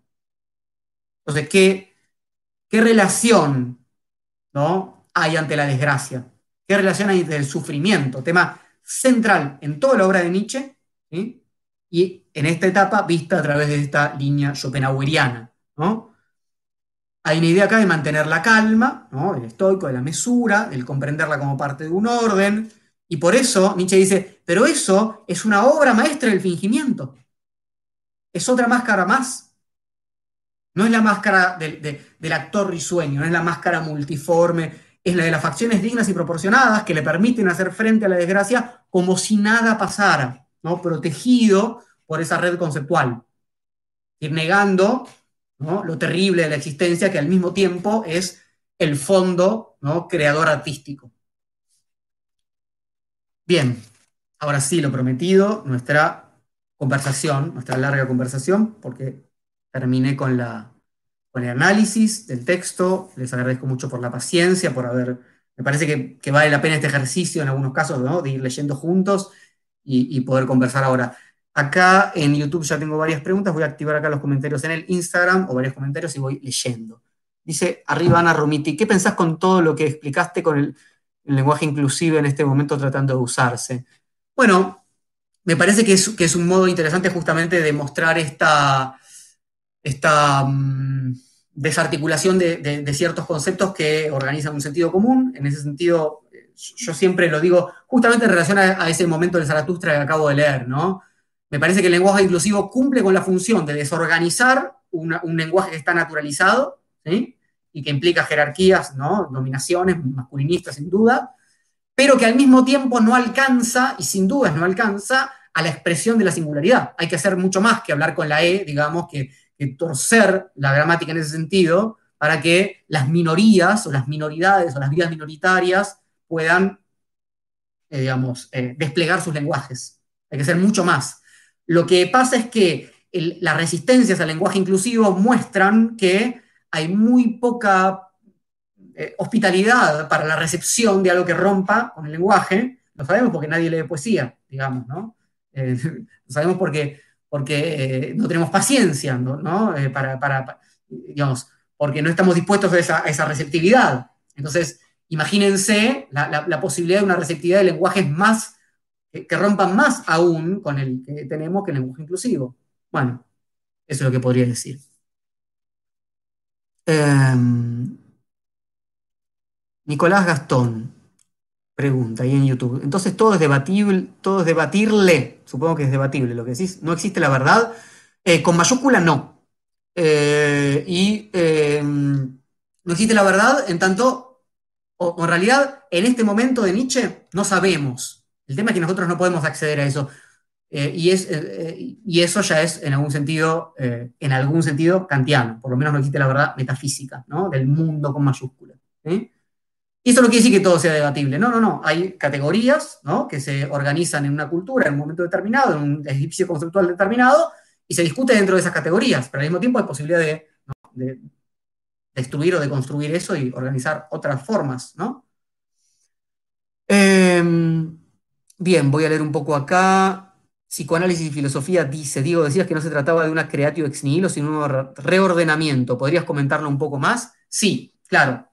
En eh, hay, digamos, digamos, diferentes concepciones eh, teológicas en relación a qué es lo que hace Dios en, la creación. Estoy hablando del Dios judío, luego judío-cristiano, es lo que en la filosofía occidental que nosotros estudiamos, lo que más conocemos, ¿no? las teologías, eh, sobre todo la teología cristiana, que toma del mundo griego, que sin duda está influenciado por el mundo árabe, pero sobre todo judío-cristiana en ese sentido. Y, hay diferentes concepciones respecto a, qué implica ese momento primero del génesis, de la creación. Una es, bueno, no había nada, no había, ¿no? De, la nada Dios crea, ¿no? Dios pone en el mundo, ¿no? una naturaleza, el mundo humano, etc. Y la otra es que lo que había era caos, ¿no? En el principio era el caos, no es lo mismo, ¿no? Entonces lo que Dios hace es ordenar, ¿no? Organizar separa el cielo de la tierra, etc. Y otra, y otra es la idea de que Dios tiene una potencia tal que no solamente puede organizar de un modo, sino que puede efectivamente crear desde la nada. Son dos formas diferentes para pensar la creación puestas en un omnipotente creador. En este caso, a veces se malinterpreta, muchas veces se malinterpreta a las posiciones nietzscheanas o similares, pensando que cuando se nos invita a crear, se nos invita a sacar de la galera conejos como si que no están ahí en la galera, digamos, ¿no? De ninguna manera. Y eso, eh, y Nietzsche no es un, digamos, no es un ingenuo, o sea, no, podemos crear de la nada, ¿no? No es que uno, y menos la voluntad de poder no es una, no, no, es, no son unas ganas de crear cosas y bueno, muy fuertemente quiero que ahora se haga tal cosa, o sea, no, no, pasa por ahí de ninguna manera, ¿no? La interpretación lo que hace es reconfigurar de alguna manera los modos, ¿no? En los cuales se organiza, organizamos, comprendemos y operamos, ¿no? En un mundo de relaciones que, se nos dan previamente. Bien, leo un poco en YouTube. Dice Oliverio Joffre, digo, ¿en qué piensa Nietzsche al hacer la crítica a la ciencia moderna? Sobre todo en el positivismo. Sobre todo en el positivismo, pensemos que esto es un texto de 1873, está en, pleno auge el positivismo. Nietzsche tiene, va a tener su momento positivista, después de esto es lo que algunos llaman el momento positivista humano masivo humano, o el momento ilustrado, eh, digo, donde va a leer mucha ciencia, química, biología, ¿no? Las ciencias en boga en ese momento, están explotando en ese momento, eh, para enfriar un poco esta metafísica del artista juvenil.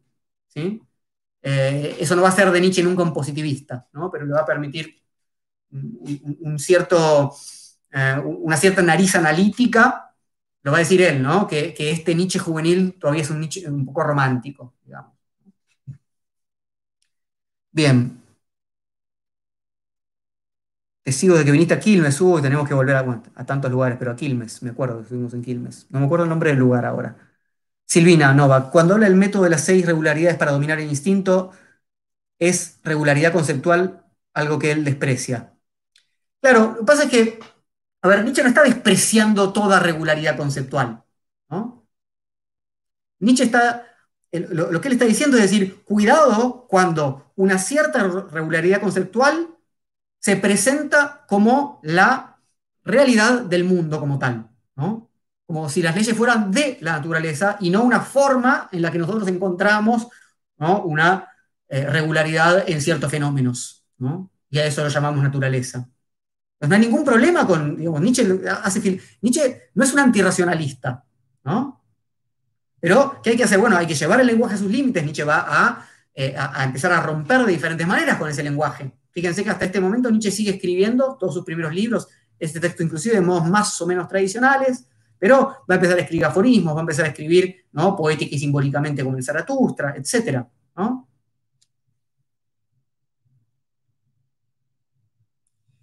Bueno, a ver, leo otra vez eh, acá en YouTube.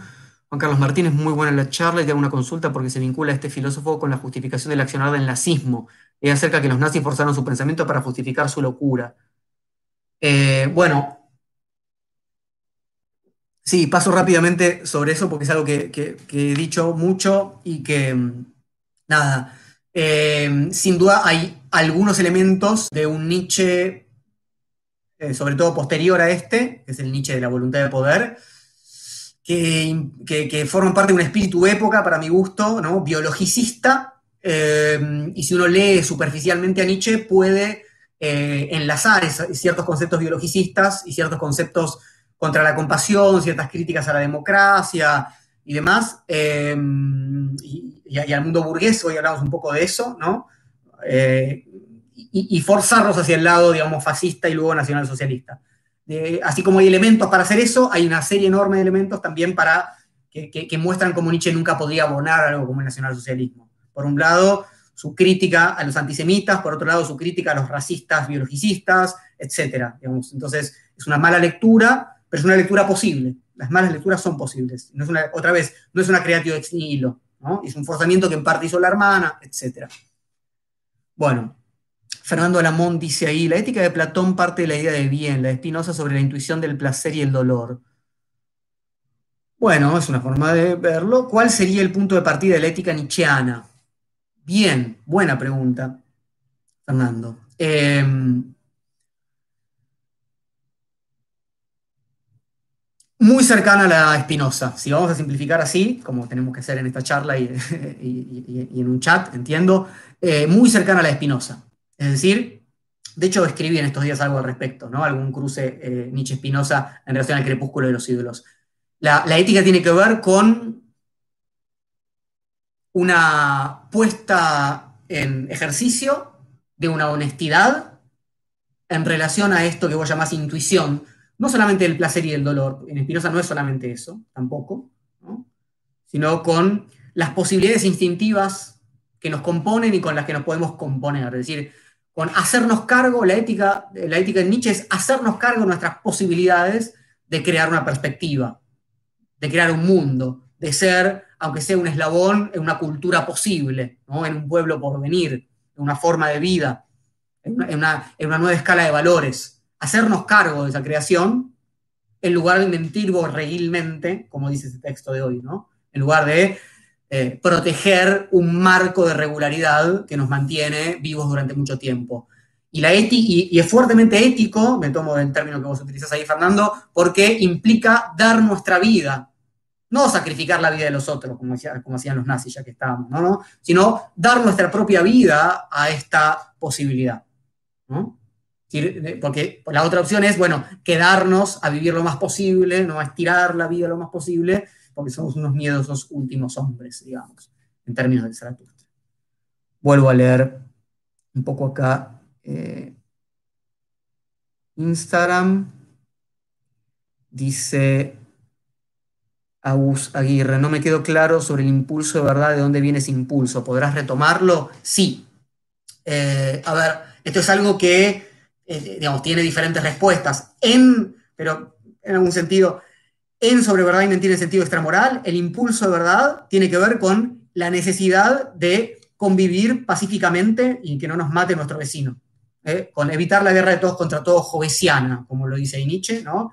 La guerra de todos contra todos, para eso tenemos que tener algún pacto, algún convenio, y el convenio es llamar a estas cosas de una manera y a, otras de otra. Eso mantiene la paz.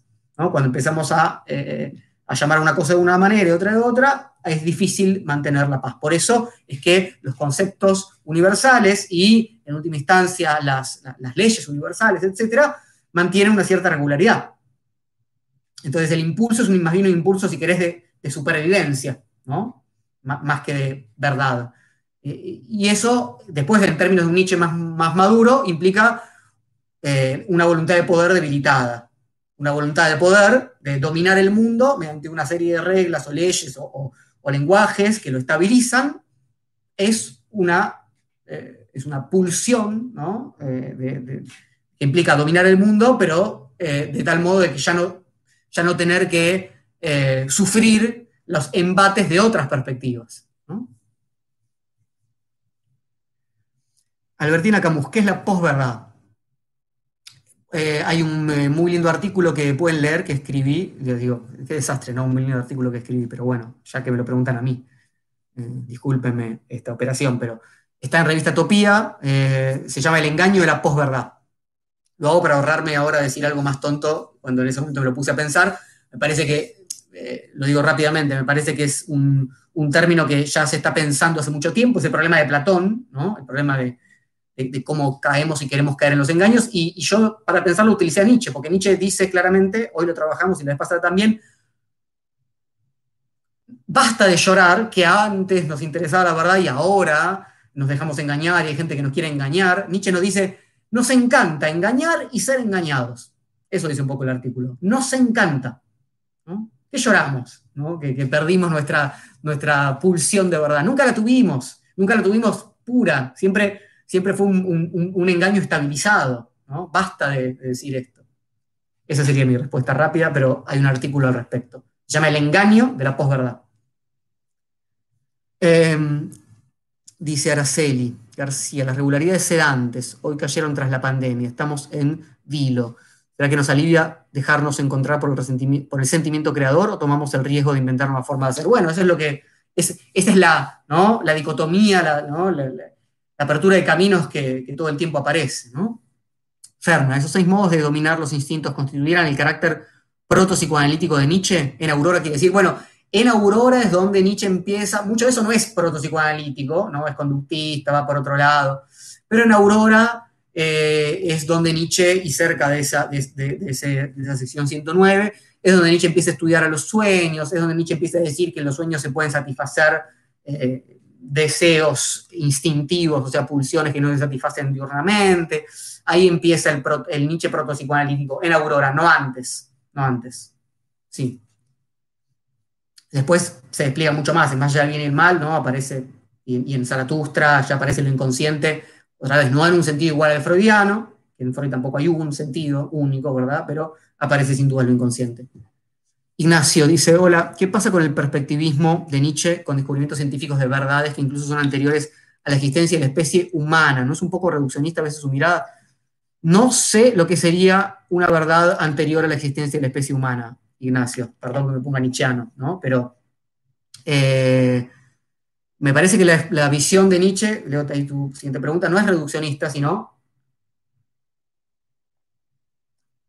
es la visión que tienen las posiciones epistemológicas más eh, interesantes eh, hoy en día eh, y más, genuinas y más honestas, ¿no? Y creo que la otra vez también hablamos un poco de esto. Ningún científico con algo de estudios epistemológicos o que, no los haya olvidado, o que piense o que se ponga a reflexionar realmente sobre lo que está haciendo, cree que está operando sobre el mundo directamente y que esas leyes son leyes del mundo. ¿Entiendes? Más bien son formas de organizarlo. Un físico diría una brutalidad tal como que son modelos. De hecho, se habla, son, son modelos. Y esos modelos no son previos a la existencia del hombre. Son modelos humanos, demasiado humanos. Que, por supuesto, intentan dar cuenta de fenómenos previos a que el científico los hace, y, y posteriores también, ¿no? Intenta predecir pero eso no hace que los modelos sean extrahumanos. ¿Mm? Eso es lo que está diciendo Nietzsche, no otra cosa. Em, a ver, leo acá un poco. Eh, el amigo Marcelo de Brasil. La actitud de fingimiento descrita al final del texto ya es una primera forma de resentimiento que surge en las obras de... Em, ah, bueno, claro, en las obras de madurez, Nietzsche habla del resentimiento. Puede leerse, puede leerse, es una buena lectura, me parece, ahora que lo mencionás, ¿no? Esa, máscara, ¿no? De, rasgos regulares como, una, un cierto resentimiento. Em, como una cierta venganza en relación a la vida. No sé si, eh, quizás es un poco fuerte decir resentimiento en relación a eso, pero, pero hay algo de eso, ¿no? Hay algo de una negación de la vida, en tanto eh, no puedo ni siquiera sufrir, ¿no? Puede ser, puede ser. Juanchi Barbieri, gracias. Cunegunda López, hay un movimiento creciente contra el saber, poder médico y farmacológico que mezcla eso con prácticas reaccionarias y antiderechos que haga un rebaño neofascista. Preocupante, otra choza.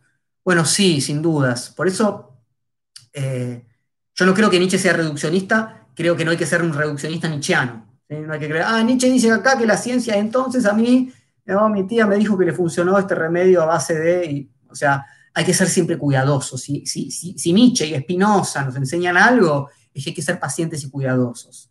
Y no hay que acomodarnos en donde eh, eh, encontramos una forma fácil ¿no? de Em, protegernos frente a un modelo que, con el cual nos sentimos incómodos.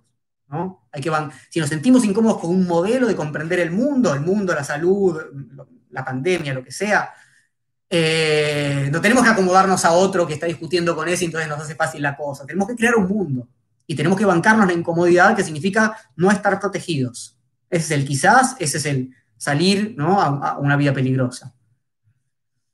Hilda, ¿el tratado de paz por medio del lenguaje no requiere compartir un mismo campo moral?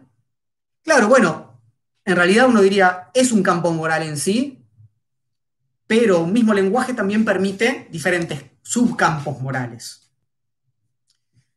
Florencia Caruso, ¿cómo podría pensar la figura femenina en Nietzsche?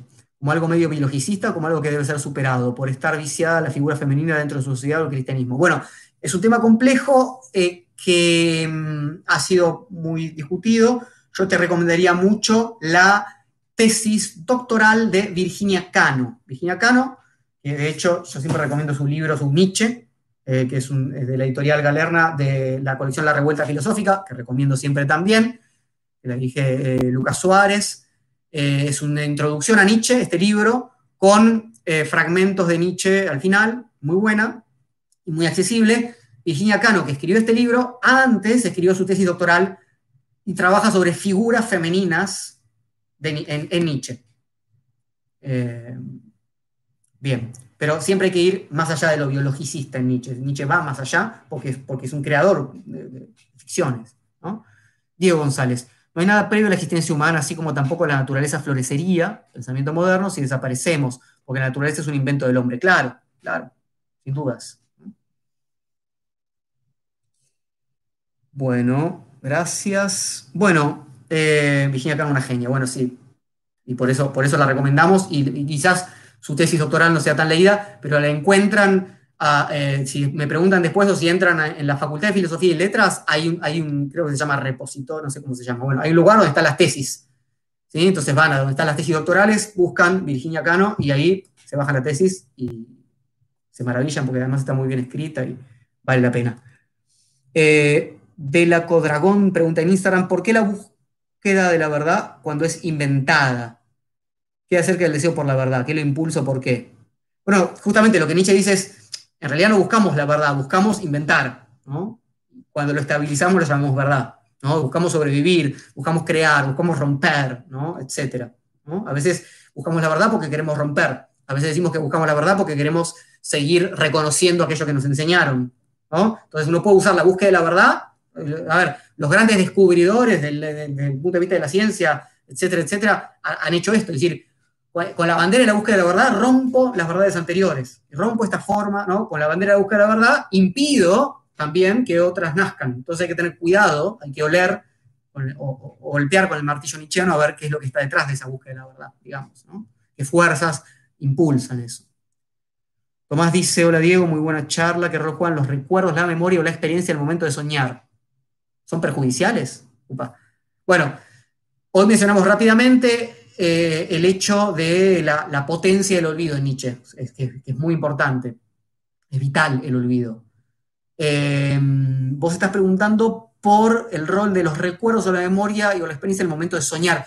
Lo que Nietzsche dice eso está en Aurora, el trabajo que yo mencionaba hace un rato en relación a los sueños, está en Aurora. Ahí Nietzsche dice que más bien lo que hacemos es efectivamente algunas sensaciones que tenemos, por ejemplo, Nietzsche dice, se nos enreda la sábana mientras estamos durmiendo, y uno asocia con recuerdos de otros enredos que uno haya tenido, no sé, una serpiente, o, ver una imagen de una serpiente, no importa, o, una soga, y eh, leemos así ese enredo que estamos sintiendo, es decir, lo interpretamos en relación a recuerdos y hábitos, pero eso es también el modo diurno de interpretar el mundo que tenemos.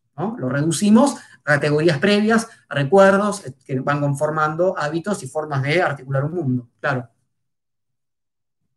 El Quijote sería un ejemplo de la vida peligrosa. En algún punto sí. A Nietzsche mucho no le gustaba eh, o, se reía un poco de eso. Un, día podemos hablar de esto. Em, dice Siono con Z, ¿alguna clase de política del discurso? Eh, no sé si te referís a mi libro. Está mi libro, que se llama así, Políticas del Discurso, pero no sé a qué te referís con alguna clase. Eh, Dasein, ¿el vitalismo Nietzsche incluye la conducta de riesgo o impulso violento? Em, yo diría que forma parte, pero que no es ese, no es, ese no es como piensa Nietzsche. Nietzsche piensa en un... Si te referís a la conducta de riesgo en relación a otros, entiendo por impulso violento que estás refiriéndote a esto. La conducta de riesgo sí, Nietzsche no está pensando en poner en riesgo a los demás en el sentido de clavarles un cuchillo en la cabeza, porque la voluntad de poder me llevó a eso. ¿no? está diciendo eso. Nietzsche está pensando en la espiritualización de esos impulsos, en, creación de cultura. En eso está pensando Nietzsche. Hume y relación causa-efecto, bueno, eso es claro, el producto del hábito. La otra vez lo mencionamos. Felipe Luis García, según tu criterio, ¿hay algún punto de conexión entre el impulso por la verdad de Nietzsche y el conatus espinosista? Sí y no. Hay lazos entre Nietzsche y Spinoza. Eh, Nietzsche lee tardíamente a Spinoza y dice, uy, mira, este tipo estaba pensando como yo, en el sentido de, que no hay, no hay, una finalidad propia del mundo, en el sentido de que hay, eh, tanto en Nietzsche como en Spinoza, una, un mundo que está más allá del bien y el mal, o de lo bueno y de lo malo, Si no hay, no hay, el mundo no es moral, no hay premios y castigos, no hay un dios antropomórfico, etc. Dicho lo cual, Spinoza sigue siendo un pensador clásico que cree en la verdad, ¿no? que cree en el conocimiento, eh, y Nietzsche no. Entonces, en ese sentido hay una, ruptura, con lo cual el impulso por la verdad, que está presente aún en Spinoza en términos de filosofía dogmática, ya en Nietzsche no, no. Bueno, eh, son 9 menos 10 y hemos conversado bastante. Quiero agradecerles mucho. Eh, recuerden que tienen el texto para bajarse. Ojalá que puedan volver sobre ese texto. Es, mi, idea, mi finalidad es que ustedes pierdan el miedo, si es que lo había, ¿no? A qué pasa con esos textos, a, que leamos textos filosóficos juntos. Nos vemos el domingo que viene. Mañana seguramente voy a decidir cuál va a ser el, el tema de la charla de la semana que viene. ¿sí? Muchas gracias y hasta la próxima.